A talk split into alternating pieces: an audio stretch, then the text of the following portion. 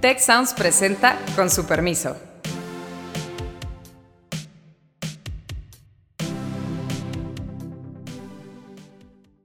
Con su permiso, yo soy Carlos Elizondo y hoy vamos a hablar de un gran reto que tiene el país hacia adelante, es qué hacer con las dos grandes empresas del Estado, las llamadas empresas productivas, que fueron parte de una estrategia de esta administración de hacerlas hegemónicas para darnos la autosuficiencia energética. Ya platicaremos cómo va queremos dar como un, un número grueso, pues podemos decir que el 60% de la generación depende de gas natural importado. Vivimos en un ecosistema dominado ahora por el cambio climático, que más allá de temas de calentamiento global nos habla de esta disparidad y poca predictibilidad del clima. En una crisis climática lo traemos a precios extorsionantes y si quisieran cerrarlo no tendríamos alternativa. Y gracias a que ellos lo pidieron y se los agradezco mucho en un tweet, hemos invitado a dos expertos en la materia, Eduardo Prudhomme y Eric Sánchez. Bienvenidos. Gracias, Carlos. Muchas gracias, Carlos, otra vez. A ver, Eduardo, vamos a empezar contigo, porque tú estás sobre todo concentrado en un tema donde nunca hablamos de autosuficiencia, de, de seguridad energética, que es el gas. Si este gobierno dijo, tenemos que hacer una refinería para no importar gasolina. Vamos a revisar esa pregunta al rato. Pero nada han hecho para no depender de un producto que solo llega por producto a México, ductos que están conectados a Estados Unidos, que es el gas natural. Empecemos hablando, ¿no? si te parece, ¿cuánto gas importamos de Estados Unidos? ¿Qué tanto importa para la industria? ¿Qué tanto importa para la generación de electricidad? Bueno, se importa aproximadamente, eh, para dar un número grueso, eh, voy a utilizar la, la, unidad típica eh, que se usa en la industria eh, para medir sobre todo demandas nacionales, que es em, el BCF, que es Billion Cubic Feet, y Billion, el Billion norteamericano, que significa mil millones. Entonces, em, para dar un poco el, tamaño del mercado mexicano, si estamos dentro de los 10 grandes consumidores del mundo de, de gas natural, Estados Unidos consume diariamente 90 BCFs. Nosotros estamos aproximadamente 8 BCFs por día. Entonces, somos un mercado em, bastante eh, de, buen tamaño en cuanto a consumo agregado. Y de esos 8 BCFs, em, eh, tomamos aproximadamente 6 eh, BCFs de Estados Unidos de importación ya es un porcentaje, casi podríamos decir eh, que, somos un país importador y que la, producción nacional simplemente complementa eh, en algunos sitios geográficos, eh, sobre todo en el sureste de México, es donde se complementa con producción nacional. Y en algunos puntos, por ejemplo, hoy está de moda Izachi y Playuela, en el centro de Veracruz. Son dos campos de Pemex recientes, para poner el contexto. Ah, exactamente, son, son, son campos recientes, no descubiertos en esta, en esta administración, hay que decirlo. Se Empezaron a operar, de hecho, todavía en la administración anterior. Pero bueno, para, en, a grandes rasgos, somos un, país que depende de manera crítica, sí, yo creo que sí es la palabra que hay que usar, de la importación de gas natural. Y de ese gas eh, en nuestra matriz de generación, pues eh, los eh, plantas de ciclo combinado y, de turbogás, pues forman parte del despacho diario de manera sustancial, de tal manera que podríamos afirmar, y obviamente eso cambia los perfiles de, despacho, varían hora con hora, pero si queremos dar como un, un número grueso, podemos decir que el 60% de la generación depende de gas natural importado. Entonces, si se nos cerrara esa válvula eh, de gas, esas 24 válvulas que están interconectadas, sencillamente eh, hay, un apagón masivo en el país. Y esas válvulas son casi todas vienen, bueno, el gas en el fondo vienen todas de Texas, pero casi todas las interconexiones también están en Texas. Ni siquiera es una dependencia de Estados Unidos, es una dependencia de Texas. Aunque es materia federal, pues cruzan la frontera entre Texas o México o se van a través del mar, pero saliendo de Texas. ¿Qué pasaría, Eric, si de repente el gobierno de Estados Unidos decidiera cerrarnos las llaves del gas? E, es una buena acotación y me gustaría comenzar por, bueno, poner solamente en proporción los datos que ya intercambiaban ustedes, el doctor Pudom y usted, doctor Carlos, eh, que es los volúmenes de los que están hablando en un mal mes o buen mes, si lo vemos desde Estados Unidos a México, pueden llegar a representar hasta 92% del consumo total de gas natural en México. Eh, eh, partiendo de ahí, la, la probabilidad, aunque yo la observaría como menor, de que se cerraran las válvulas por una decisión no es ajena y totalmente improbable. Existe de hecho lo que se llama el Jones Act, que es una legislatura que ante temas de seguridad, viéndolo desde Estados Unidos, ellos pueden decidir cerrar la comercialización. Ahora, lo que no es poco probable, y es uno de los temas que me gustaría comenzar a poder, a comenzar a sembrar en esta conversación y que cada vez vamos a ver más, es que no podemos dejar de lado que vivimos en un ecosistema dominado ahora por el cambio climático, que más allá de temas de calentamiento global nos habla de esta disparidad y poca predictibilidad del clima. Lo que sí nos puede repetir es escenarios como los que vimos en invierno de 2021 que lleven a, contracciones o brincos poco predecibles en los precios del gas natural, porque el gas natural no dejó de comprarse, solo se compró a precios excesivamente caros. Sin embargo, que estos nuevos fenómenos cada vez más extremos sí pueden llegar a disrupciones tales que compliquen los flujos de comerciales de gas natural. Ese es un muy buen punto. Hay cambios estructurales en el mercado, agregaría una mayor demanda en Europa de gas licuado. Estados Unidos está por convertirse, ya se convirtió de economías en el principal exportador de gas licuado. Es un gas que compite, digamos, una demanda de gas que compite con la nuestra, y eso en sí mismo ya tiene unas problemáticas que no teníamos antes, pero solo como ejercicio mental, Eric, porque la seguridad energética en materia de gasolina es aún más improbable que nos dejemos, que no tengamos gasolina importada.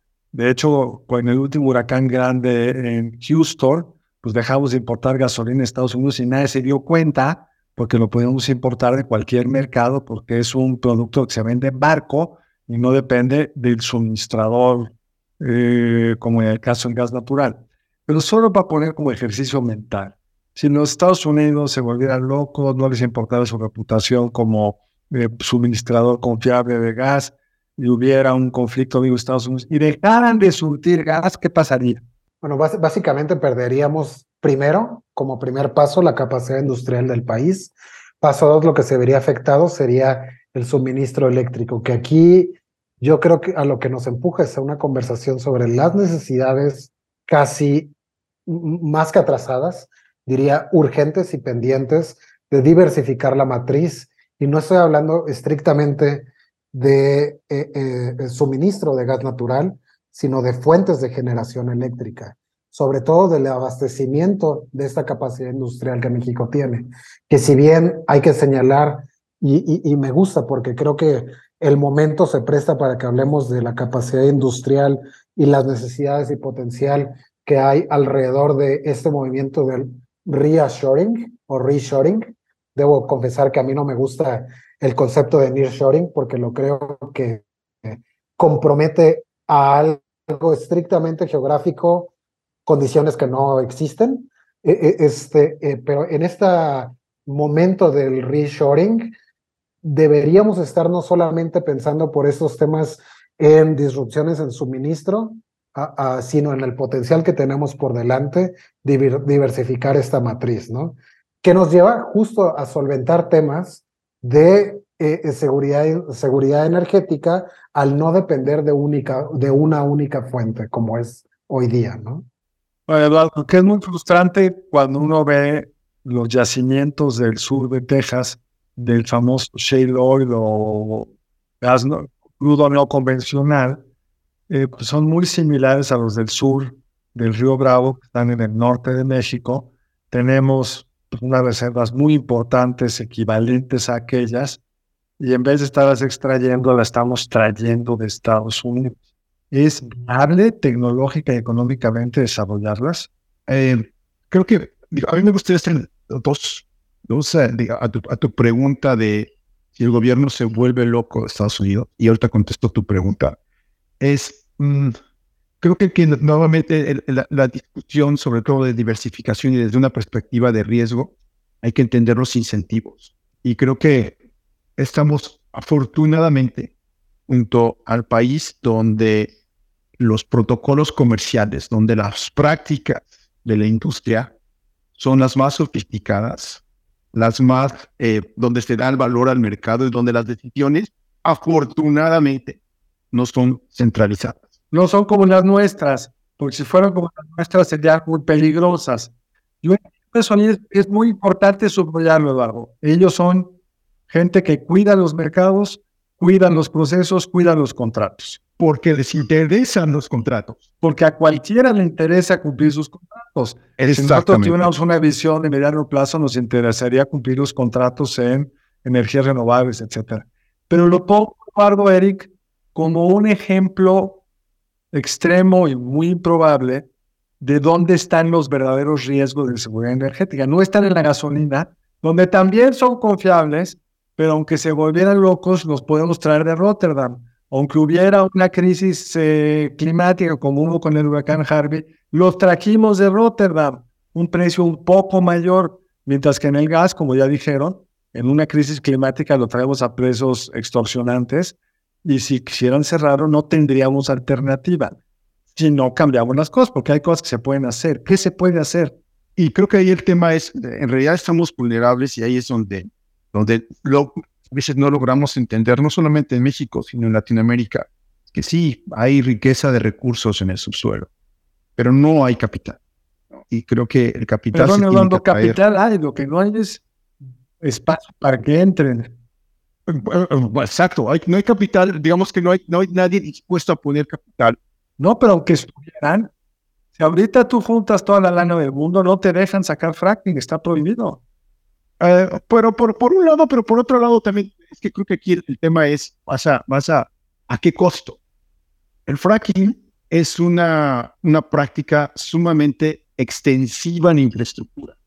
Entonces, básicamente, eh, no es, eh, hacer fábricas, por decirlo así. Necesitas una malla, de, una malla de, ductos que es carísima. Está una malla de ductos, una malla de carreteras, porque vas a tener llevar con muchos camiones para eh, traer todos los, em, los solventes que, con los que vas a, romper las, las capas geológicas. Es obviamente, eh, o sea, requieres, o sea, todo el desarrollo que hubo hacia el oeste de Texas, eh, incluyó no solamente el, las empresas de servicios típicas de la industria, sino era desplazar eh, ejércitos de, gente involucrada en el proceso productivo. O sea, si hoy decidiéramos en México hacerlo, que, eh, por ejemplo, en, en, el norte de Coahuila, que es una de las zonas más promisorias, sencillamente tendríamos que hacer un despliegue de infraestructura que las empresas petroleras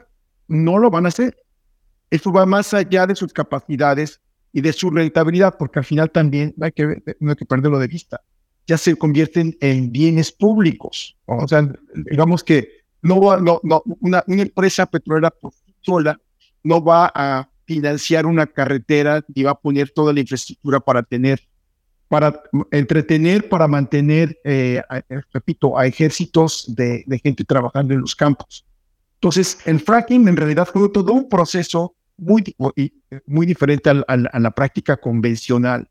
Entonces, creo que eh, a eso me refiero, que a la, escasez de capital, bueno, no es, eh, eh, es, es, una lógica muy, distinta. Pero ¿cómo se podría resolver, Eric? Quería brincar a dos puntos particulares, porque voy a lanzar quizás un challenging statement, como dicen, una, una propuesta retadora, que es uno, podríamos ver quizás el momento y algunas de las condiciones que ya comenzaban a poner sobre la mesa sobre regulación, sobre todo más intensiva en, voy a ponerlo así, en el primer mundo, hablando de Estados Unidos y refiriéndome en particular a lo que más se acerca a la costa oeste de Estados Unidos, donde está prohibido hacer fracking, como ya decías bien, Carlos, y eso lo quisiera o pudiera apreciar para México y Latinoamérica como una oportunidad. Ahora, regreso a eso en un segundo pero donde me quisiera referir en particular era, decía bien Eduardo, yo creo, no existe la capacidad ah, financiera para poder realizar esos productos. Yo quisiera doblar la apuesta sobre lo que menciona Eduardo, porque hay algunos hechos en la historia reciente de la industria petrolera que nos dejan ver qué tan cierto eh, eh, eh, es de verdad este tema de que no existe dinero suficiente. Y yo diría, o me atrevería a decir, no existe Estado, con E mayúscula, hablando de Estado diagonal gobierno, que tenga el capital y capacidad financiera suficiente. Y un hito en particular que creo nos ejemplifica esto es el IPO de Aramco. Todos pensamos que Saudi Arabia tiene recursos cuasi infinitos financieros, sin embargo ellos se vieron en una necesidad porque no es inmediata, y digo bajo la tesis de política pública, donde si manejáramos las cosas de forma eficiente, utilizaríamos los recursos ordinarios para proyectos ordinarios y los extraordinarios para recursos extraordinarios, ellos consideran que si bien hoy son ricos por el petróleo y gas, en el futuro, cuando la energía demande otras cosas, no forzosamente lo serían. Entonces, para pensar en el futuro, están estableciendo un fondo que les permita pensar en el futuro, ¿no? Entonces, yo con eso digo, creo y me pondría ah, un poco de lado en este team, no hay dinero suficiente porque ni siquiera ellos tuvieron dinero suficiente, que nos lleva a un tema que acercaría hacia la obligación de asociarse. No hay dinero suficiente en este marco institucional, porque los Estados Unidos lo desarrollaron como. ¿Hay forma de emular? Bueno, a lo mejor la respuesta es olvídate el fracking, no hay nada que hacer y las, los temas de seguridad energética van por otro lado. Yo creo que el tema aquí es dejar eh, el fracking, o sea, no poner una, una, una, eh, una prohibición, ¿no? ponerle, agregarle algo que a lo mejor de facto, justo por los temas eh, de viabilidad económica, no va a ocurrir. Pero eso no quiere decir de manera, o sea, que esta regla general no pueda ocurrir en, en, en una zona particular. O sea, estoy pensando que hay colindancias, por ejemplo, de la zona de Permian, Oaxaca, con el norte de Chihuahua y a lo mejor es muy fácil, ¿no? En un acuerdo bilateral, ¿no? También eh, creo que aquí hay que abrir un poco el, el, el, campo hacia, hacia una agenda binacional y no solamente México, Estados Unidos, sino al final también tener esta, retomar la apertura que se tomó con, con, con el cambio estructural de 2013 y a lo mejor es más o menos fácil expandir, viéndolo como una expansión de las zonas de producción de Oaxaca, que, migre eh, hacia, hacia campos transfronterizos. Esto creo que podría ser viable, dado que se pueden aprovechar las escalas que están puestas en Oaxaca. No así en campos donde no está desarrollado. Entonces, creo que poner, poner barreras regulatorias eh, nos quita algunas soluciones puntuales. Ahora, desde la regla general, me parece hoy que México le costaría mucho ser competitivo con los proyectos que ya están en marcha sobre todo en la zona de Permi, donde incluso hemos llegado a ver precios eh, negativos. Y la razón de fondo es que en, en, en, los ejercicios de flujo de caja de las empresas les sale, no quieren parar la producción, eh, tienen una, una regulación sobre el venteo mucho más estricto, tienen que ser muy cuidadosos en que se dé el balance de gas, en este sentido, que encuentre una salida y están dispuestos a pagar porque se lleven el gas. Porque el negocio muchas veces es el crudo. Porque el negocio es el crudo y los líquidos. ¿no? Entonces, al final también es una, es una lógica de negocio también muy distinta a la que tenemos en Pemex, donde en, en, en, en, en Oaxaca son proyectos específicos, donde se mide cuál es el, el, el, el flujo prospectivo de cada campo, de cada proyecto. Eh, y en ese sentido se, se, se, mide su, su performance, su desempeño económico. Eh, y no es una decisión centralizada y el campo no da, pues sencillamente se cierra. Y el riesgo es bastante acotado, ¿no? No va, a cambiar de ningún, en, ningún sentido el desempeño económico de las grandes empresas. De hecho, la tendencia de ahí, creo que el, tratar de leer eh, un poco qué va a suceder en el, en, el futuro respecto a la transición energética, creo que todos estamos convencidos de que va a ocurrir una transición eh, energética pero no el ritmo y no eh, el papel de todavía los eh, eh, energéticos fósiles. La tendencia, por ejemplo, y con esto cierro, en, en, esta falta de capital justo lo que hemos logrado, visto después de la pandemia es que las, eh, los mergers and, acquisitions se han intensificado en empresas petroleras desde, desde 2020, porque están apostándole y todavía, a pesar de que muchos están hablando de convertirse en empresas proveedoras de energía y no de hidrocarburos, sí ven que ciertos hidrocarburos, particularmente el gas natural, van a seguir teniendo un peso en las próximas dos décadas y están tratando de hacerse más eficientes en la extracción y están tratando de juntar esfuerzos financieros.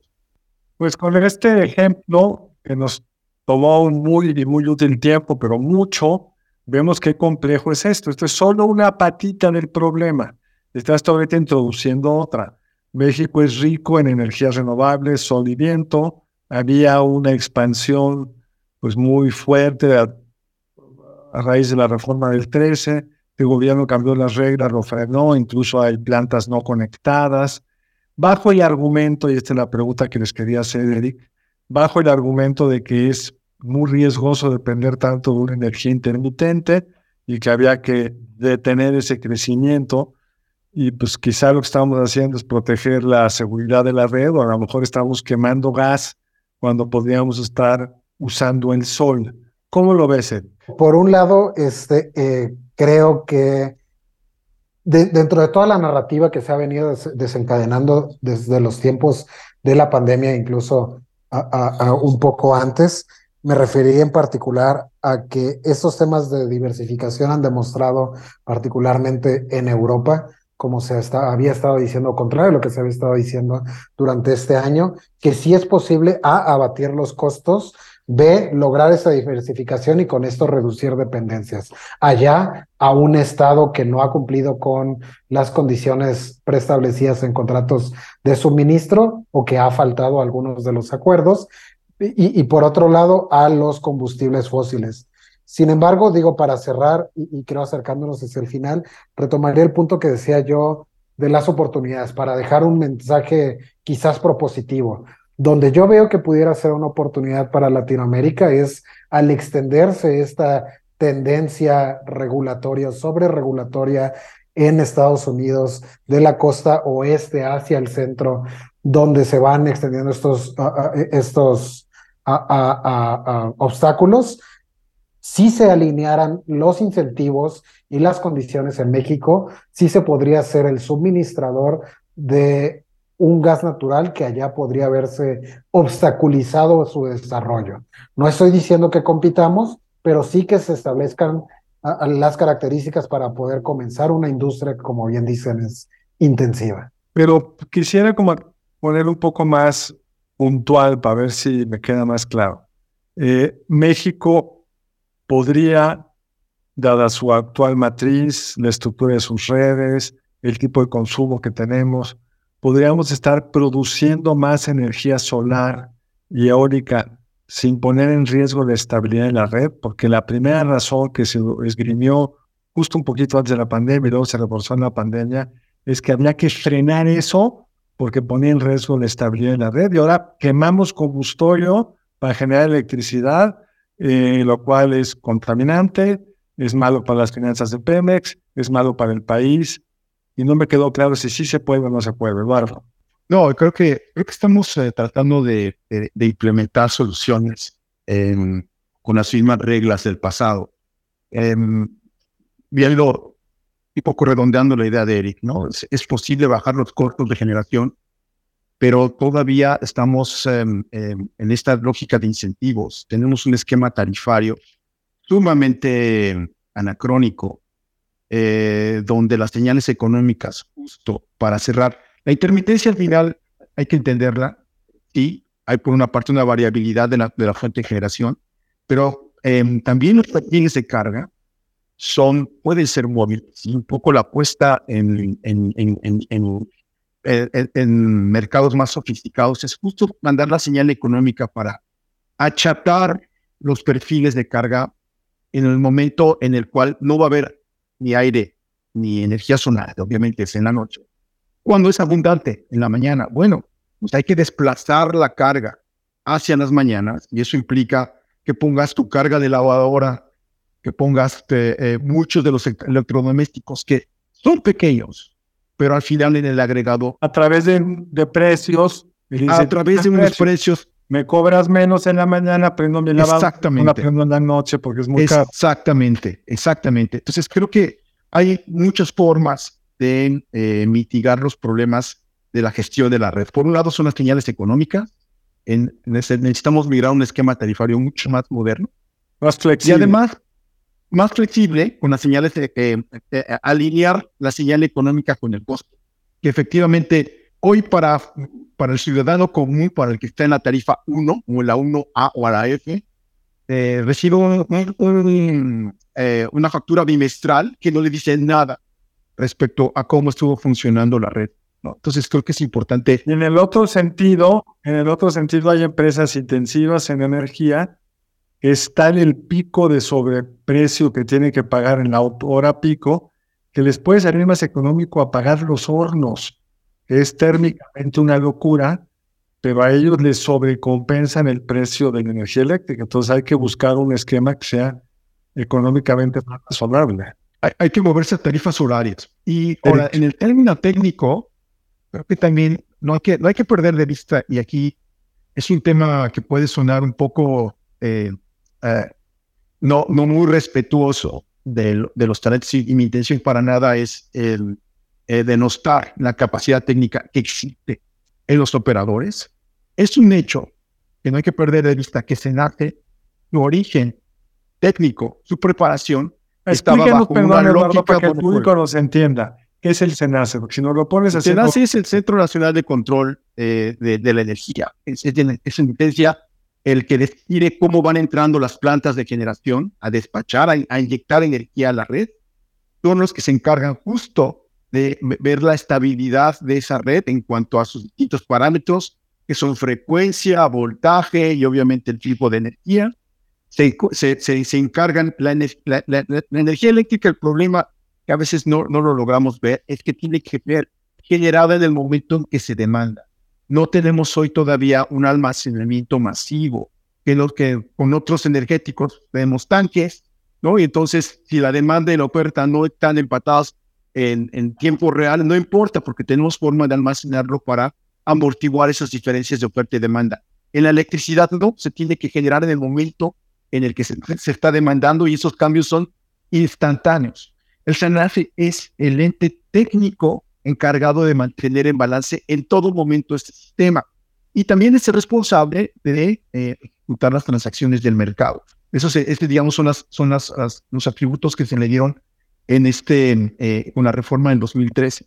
Y mi, mi me parece que eh, no hay que perder de vista que SENACE ya era un órgano técnico que se creó en el seno de CFE cuando CFE era el generador único, el suministrador único y obviamente estaba en una lógica de monopolio eh, en la transmisión, que eso va a ser, es derecho, la transmisión es un monopolio natural, pero también un monopolio en la generación. Cuando la apuesta de la, de la, del cambio estructural de 2013 es migrar hacia un mercado. Entonces, creo que el gran problema de, en realidad no es la intermitencia de las renovables, es que hoy hay un operador que tiene que tuvimos que hacer, um, hacer un catch-up, o sea, que tuvo que ajustarse a estos cambios en un periodo de tiempo muy breve, cuando en otros eh, mercados fue un proceso de décadas, ¿no? donde el operador fue aprendiendo a gestionar eh, la, energía inyectada de distintos suministradores con distintas tecnologías. Entonces, creo que el, es también un tema de protocolos, es un tema también de entender eh, que hay que gestionar cambios mucho más acelerados a lo que se estaba acostumbrado. Entonces creo que es también un tema de, de, de, rezago, por decirlo así, cultural dentro del operador. Ustedes no lo ven, pero yo sí lo veo. Eric tiene muchas ganas de participar. Hay muchas cosas que quiere decir. Adelante, por favor, Eric. Ah, creo que, eh, eh, eh, y, concluyendo un poco, otra de estas herencias del sistema monopólico que ya delineaba Eduardo, y, y regresando a los temas de vulnerabilidades y riesgos, es que hoy día y, voy a tomar medio segundo para regresar a la pregunta que quizás no era contestada, no nos podríamos enfocar en o diversificar la matriz o diversificar las fuentes de energía, debido a que durante los últimos cinco, ya cerca de seis años, no se han siquiera realizado las responsabilidades de este único operador en términos de generación y en particular transmisión, lo que nos llevaría a que hoy, habiendo esas carencias, no podemos dar ya no el paso adelante, el paso que tenemos pendiente. Y esto nos lleva, me gustaba lo que mencionaba Eduardo, de modernizar tarifas, diría todo el ecosistema regulatorio para que además se pueda permitir no solo la inversión, sino la participación de otros ajenos al Estado en las tres distintas etapas o, partes de la cadena de la industria eléctrica, la, generación, la transmisión y la distribución. En otras palabras, hay un toda una, digamos, metodología que existe en otros países, no es ciencia oculta, que nos podría ir a través de una serie de reformas regulatorias con un plazo largo y razonable, irnos acercando a ese modelo que usan países europeos. Corrígeme, Eduardo, Eric, pero en España, en los meses de verano, un porcentaje inusualmente alto provenía de electricidad y de viento y no causó ninguna inestabilidad en las redes y contra lo que en algún momento protestaba o presumiendo, pero mire qué caro le cuesta el gas a España en el pico de la eh, ruptura del suministro ruso hacia Alemania, lo que vimos unos meses después fue lo contrario, los precios de electricidad más baratos de la historia, sin intermitencia, apalancados en una reglas de una estructura tarifaria institucional adecuada. Se puede. Y, esto, y esto solamente, o, vaya, solamente esto sin siquiera entrar a temas mucho más modernos y sofisticados, como el caso de Estados Unidos, donde yo puedo elegir a quién le compro energía si se apega a mis propios intereses. Hablamos de conciencia del consumidor, donde yo puedo comprar al que produzca solo solar, al que produzca eólico, porque a mí como consumidor me gusta, me hace sentir mejor, ¿no? O porque vendo un producto que requiere venderse como ecológicamente sustentable. Por supuesto, en, a niveles industriales, ¿no? Y solo para cerrar, tomando el, el, ejemplo de Europa, eh, hoy Europa tiene el, el, nivel de almacenamiento de gas natural en su máximo, cuando están por entrar en el invierno, entonces en un lapso de dos años y por, al final se dejó que funcionara el mercado, se pusieron ciertas señales económicas, se pusieron ciertas restricciones regulatorias en cuanto a obligación de almacenamiento y se aprovechó que eh, esta lógica flexible de los cargamentos de GNL provenientes de Estados Unidos, y hoy Europa tiene, está en mucha mejor condición de enfrentar el invierno, eh, el invierno que viene, con un almacenamiento al tope. Entonces aquí creo que la, la, la, medicina es flexibilidad y, y, y, y, dejar que el mercado funcione.